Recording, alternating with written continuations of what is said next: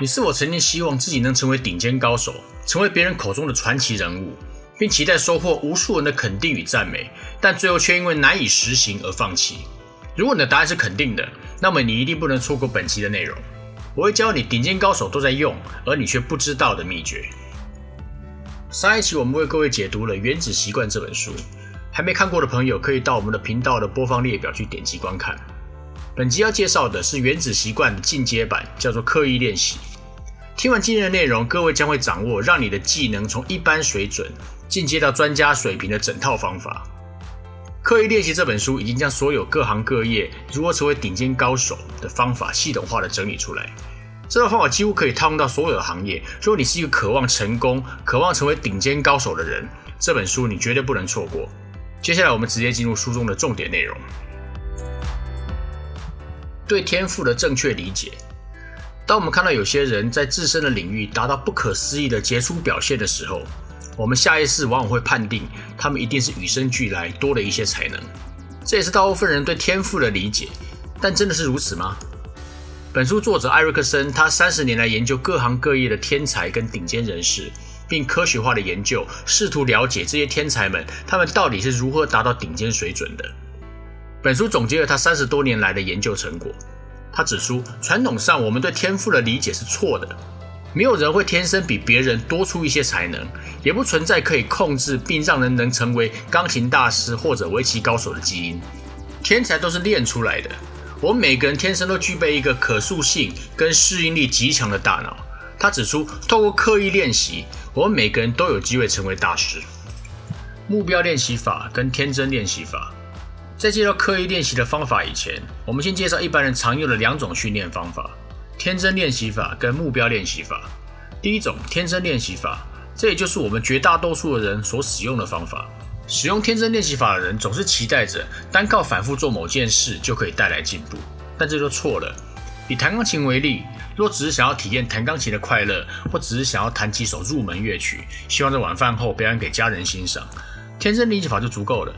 这个方法只能让你学会某种技能，你可以一次次照着乐谱练习，直到可以弹奏到不出错的程度，就代表你学会了弹钢琴了。但到了这个时候，你会发现，若使用相同的方法，无论再练习几遍，弹奏水准都不会有显著的提升。无论是开车、打网球或是做菜，一旦技能达到这种程度，动作成自然，就不会再进步了。一般人可能会认为，开车经验二十年的人。技术一定会胜过只开车五年的人，教书二十年的老师一定会比只有五年教书经验的老师更专业。但研究却显示，一个人的表现一旦达到可接受的程度，动作成自然以后，不管再多花几年练习，表现也不会再进步。相反的，可能会因为习惯成自然的关系，表现还会有些微的退步现象。那么，假使我们不满足于这种可接受的表现，想要更上一层楼怎么办？这个时候，我们就需要利用目标练习法进行有目标的练习。这种方法的成效会好过天真练习法。一般来说，目标练习法有四大特点：第一，有定义明确的具体目标，只有一个总体目标是不够的，还要将它拆解为一个一个可以实行的具体目标。书中举了一个打高尔夫球的例子：若你只是在周末打高尔夫，并且你的目标就是让差点减少五杆。但这只是一个总体目标。若是要让练习有效的话，这个目标就不够明确跟具体。我们应该要将这个总体目标拆解，并制定计划，并且问：到底要怎么做才能让差点减少五杆呢？具体的目标之一可以是增加发球落在球道的次数，然后再问：要怎么做才能增加发球成功的次数呢？因此，你就必须弄清楚自己发的球为何常常落不在球道上，然后对症下药。例如，请教练针对挥杆的动作给一些具体的建议等等。关键要将进步这样的大目标化为可以实行的具体目标。第二，必须专注。不同于天真练习法，只是单纯的体验乐趣而已。进行目标练习法必须全神贯注。若不全神贯注于目标任务上，就很难有所进展。第三，需要意见回馈。不只是专注，还需要立即知道自己是否下对功夫。若用错方法，也需要知道自己错在哪里。一般来说，必须要有来自于自己或是旁观者的意见回馈，才能够知道自己的弱点以及需要加强的项目。第四，需要跨出舒适圈。天真练习法无法让人进步的一个最主要的原因是舒适，因为练习已经变得很熟悉，做起来并不费力，因此效果不彰。然而，目标练习法要求的是跨出舒适圈。任何一个有效的练习法都有一个基本的铁律：不走出舒适圈就不可能进步。然而，实行目标练习法可以让你不断的进步，但过程并不轻松。但为什么有人能够坚持不懈呢？这部分就跟动机有关。一般来说，一个很重要的动机就是拥有正面的反馈，它可以是来自他人的肯定与赞美，也可以是来自自己的内在反馈，例如看见自己有所进步而产生的满足感。但不管是哪一种动机，要能够长期坚持下来，并且持续不懈的努力，这必定跟自我的身份认同密不可分。关于何谓身份认同，以及身份认同如何影响我们的习惯跟行为。各位可以参考我的另一个视频《原子习惯》，看这集就够了。影片链接我会放在描述栏，或是可以到我的频道的影片去找到。什么是刻意练习？一般来说，我们可以透过目标练习法达到一定的水准，但仅靠努力或将自己逼到极限是不够的。如果要达到顶尖水准，我们需要的不是更加的努力，而是透过训练的其他面向来提升训练效果。在介绍刻意练习法之前，我们需要先了解一个重要的观念，叫做心智表征。心智表征就是一组高效的大脑神经回路，它在记忆、认知模式、问题解决等方面表现惊人。一个人若想要要上专业领域的巅峰，则必须要具备高效的心智表征。而顶尖专家跟一般人的差别就在于心智表征的值与量的不同。几乎所有的领域的顶尖专家都有一项特质，对于普通人或者心智表征较弱的人，看起来像是随机或者一团乱的事物，专家都有能力看出它的模式。以足球为例，门外汉看到的只是两方各十一名球员在场上四处移动，看起来很混乱，并且毫无模式可言。但对于顶尖的足球员来说，他们几乎能够立即的看出模式，并且即刻反应。而刻意练习讲求的就是发展出这种高效率的心智表征。我们的大脑跟肌肉一样，它会因为密集的训练而改变结构，并且重塑神经网络。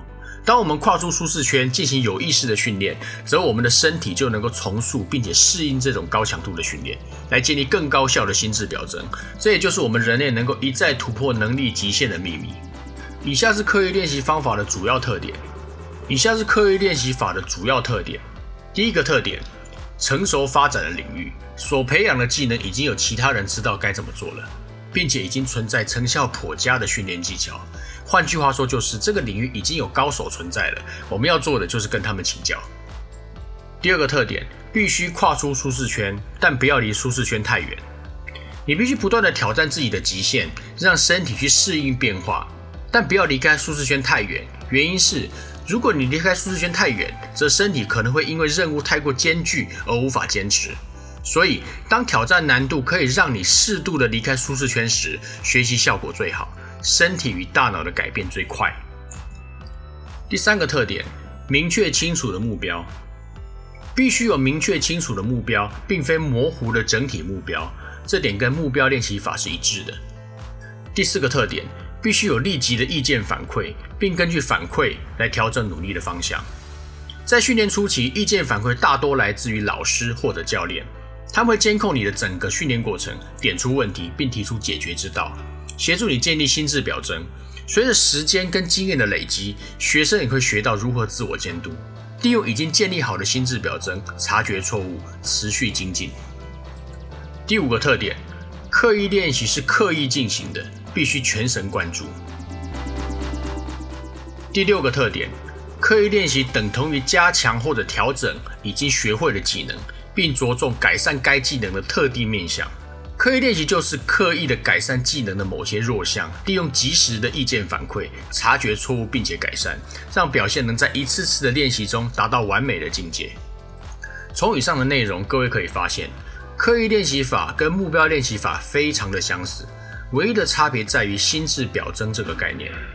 刻意练习法的主要目标就是产出高效能的心智表征。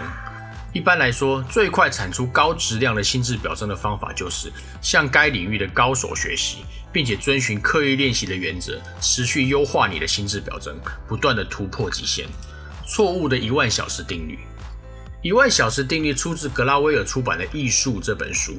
这个定律说的是，在大多数领域想要成为专家，必须花一万个小时练习。然而，这是一个错误的法则，主要有以下几点理由。第一个理由，成为专家的训练时数会随着领域不同而改变，一万小时这个数字无法通用在所有的领域。第二个理由，若只有累积训练时数而没有采用刻意练习原则的话，是没有效果的。第三个理由，之所以正好是一万小时这个漂亮的数字。是因为格拉威尔参考了顶尖小提琴家二十岁以前的训练时数，大约为一万小时，所以直接采用这个数字而已。因此，这个法则是错误的。如果要成为业内顶尖，所需要的不仅仅是训练时数而已，还需要使用正确的训练方法，才能有所成效。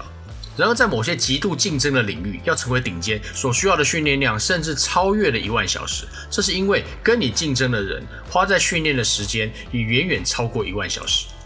如果在职场中运用刻意练习，对于并非在特定领域发展的上班族来说，该如何运用刻意练习来自我提升呢？在此列出三个有效的方法，让各位职场的朋友们参考：建立边做边学的心态，让自己习惯于在工作中练习相关的技能，例如将每一次做简报的机会都当成是一个宝贵的公众演讲练习。你可以试着找出自己口语表达的弱点，并且在每一次的简报中专门去改善这些弱点。透过一次一次的练习，你的简报能力必定会有显著的提升。多参加能够提供立即意见反馈的训练机会。在职场中，常常会有许多这样的培训机会，它会提供类似像实地训练、小组讨论、角色扮演等训练内容。这些具有互动性的教育训练是最能够有效的协助我们建立该技术的心智表征。相较之下，效果最差的则是说教式的训练活动，例如最常见的就是传统课堂听讲式的教育训练，甚至可以说这种被动听讲的方式对于技能发展来说几乎毫无帮助。改变学习的认知，刻意练习是一套以技能为主要的学习对象，并非传统上强调知识的学习方法。目的是发展一套有效的心智表征，来引导自己执行任务。找个好老师，不管你想要发展的技能是属于行销业务类的，还是技术研发类的，找个好老师或一般称为 mentor，对于技能发展的初期是很有帮助的。因为一个精通该技术的好老师，可以帮助你迅速建立起心智表征，之后你可以利用已经建立好的心智表征来进行自我的训练。因此，不管你所处的行业是什么，最好的方法就是建立以技能为基础的训练模式，而不是传统以知识为基础的训练方式。训练要着重的是技能，而非知识，避免自我应验的预言。每一个人天生的条件都不一样，而天赋跟智商只能决定学习初期的表现，是否能成为顶尖，则取决于练习的质跟量。假使有人相信天赋是成功的决定性因素的话，这等同于放弃了个人发展潜能的机会，并且我们也错失了许多本来可以在相关领域有杰出表现的人才。原因只是因为他们一开始就被贴上如数学不好、我不会唱歌等类似的标签。越相信自己做不到，自己终究会如你所愿的失败，自我应验了自己的预言。相信天赋会为自己与他人带来相当大的负面影响。最好的方法是认出每一个人身上的潜能，并努力找到适合的发展方法。用刻意练习打造新世界。刻意练习会颠覆大家对人类潜能的认知。我们所看到各领域的优秀人士，并不是因为他们天生具备某些能力才变得优秀，而是靠着自己多年培养出来的技能。善用我们的大脑跟身体的适应能力，配合刻意练习的方法，你几乎可以完成任何一个你想要达成的目标。书中有一段话说得非常好，也非常动人，在此引用并分享给各位作为本集的结尾。我们能够给予我们下一代最珍贵的礼物，就是让他们相信自己有能力多次的塑造他们自己，并让他们自己亲身的体验到，原来自己也可以培养出之前认为遥不可及的能力。并且完全凭自己掌控，并非取决于旧时代所相信的天赋。以上是本期的内容，希望各位会喜欢。如果你喜欢我们的作品，可以订阅、按赞跟分享。您的鼓励是我们最大的支持。这里是精神能量俱乐部，我是 Jack，我们下期再见。